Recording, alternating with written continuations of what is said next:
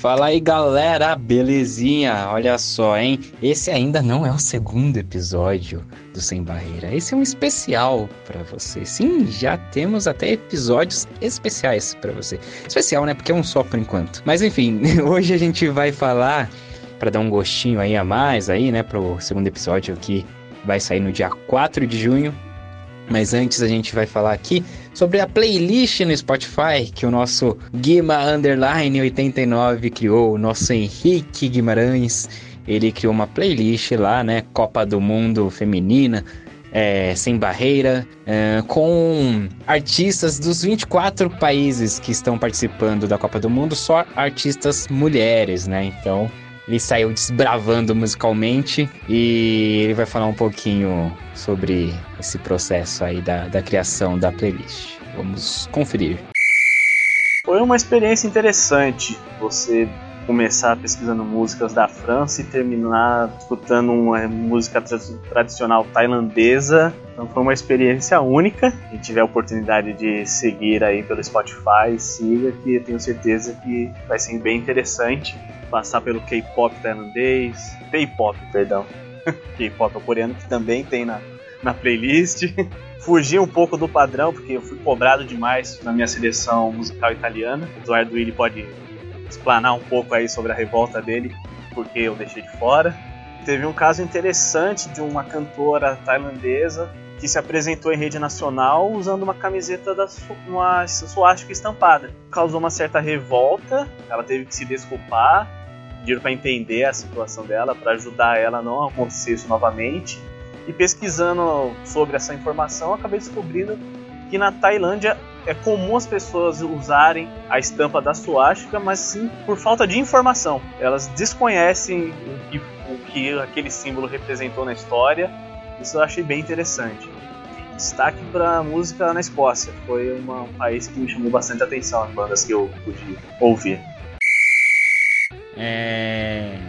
Sobre essa playlist aí do Henrique, muito legal, muito bacana, né? Vários artistas aí. Vários. Que a gente jamais ouviu falar. Realmente, né? não dá pra dizer que ele jogou fácil. Não.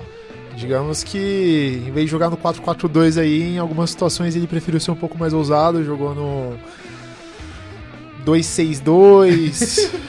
e assim, a gente sentiu falta de algumas. É. Mas você vai concordar comigo que beleza, é bom usar, mas tem, tem, tem coisa que você tem que fazer o tem fácil. Que, tem que jogar fácil. O arroz com feijão. O arroz com feijão. Arroz com feijão. Aí às vezes a gente sentiu um pouco falta disso, principalmente na seleção italiana de música popular italiana. Porque, meus amigos, vocês que abrirem essa playlist, Sabe quem vocês não vão encontrar? Quem? Itália? Quem? Laura Pausini. Nossa querida Laura Pausini a nossa musa italiana da música popular, da música cancioneira italiana, e fez falta, principalmente porque as músicas dela são muito conhecidas aqui no Brasil, até com versões de Sandy Júnior. Exato, então quer dizer, você pensa em Itália, em música, você pensa em Laura Pausini. É, se você é brasileiro, você já pensa em Laura, Laura Pausini. Pausini. A gente sentiu um pouco de falta disso.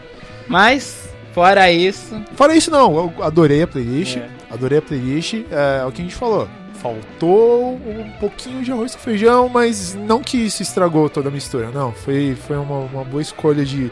Foi um ótimo repertório. Uh, gostei muito do, da escolha do, da, de música, da música alemã. Condiz muito do, com o que eu ouço aqui no Brasil, principalmente hardcore, uma é coisa. Bacana, né? foi muito legal isso daí. E. K-pop, J-pop e T-pop é tudo muito divertido, mas realmente é o tipo de coisa que eu não consigo sentar e ouvir. É, o tipo de coisa que pra mim é, é muito animado pra mim. Eu, eu aprecio, principalmente o J-pop, mas, mas mais quando eu penso em animes. Mas pra sentar e ouvir nem tanto. É, tinha uma japonesa lá que era um rockzinho legal também. Tinha, né? É. Tinha, mas. Mas não sei, eu senti falta de músicas, principalmente quando eu penso em Naruto. Porque Naruto também tem muita trilha sonora legal. É, Felipe? Olha, agora de anime, vocês... agora vocês falaram de anime, agora conseguiram me chamar. Não, realmente é. Se não tem, se não tem Naruto aí, tá faltando alguma coisa. Que nem na Itália, se não tem Laura Pausini, tá faltando. E não teve a Veveta. Veveta, Veveta não entrou na playlist aqui do Brasil, porque aí seria jogar muito fácil. Mas o que foi escolhido também como, a, como Isa, foi, foram boas escolhas, viu? Não, foi, no geral foi. Só que na Itália é, não convocou a Zanotti, é, é isso. É. é como se não tivesse chamado o Messi pra Argentina, como se não tivesse é. chamado o Ronaldinho Gaúcho pra jogar na seleção brasileira. Como não tivesse chamado a Marta pra jogar. A Marta pra jogar na seleção. Como não é. tivesse chamado a Zanotti pra jogar na seleção. É. Seria citar de novo Zanotti, de família italiana? De família italiana, talvez? Ah, pode ser, talvez seja. talvez que seja. Itália que tem a Laura Pausini. Que importa. Que, que, que é a primeira coisa que a gente fez. fala de música, fala de Laura Pausini. É isso, agora vamos falar de, de futebol mesmo.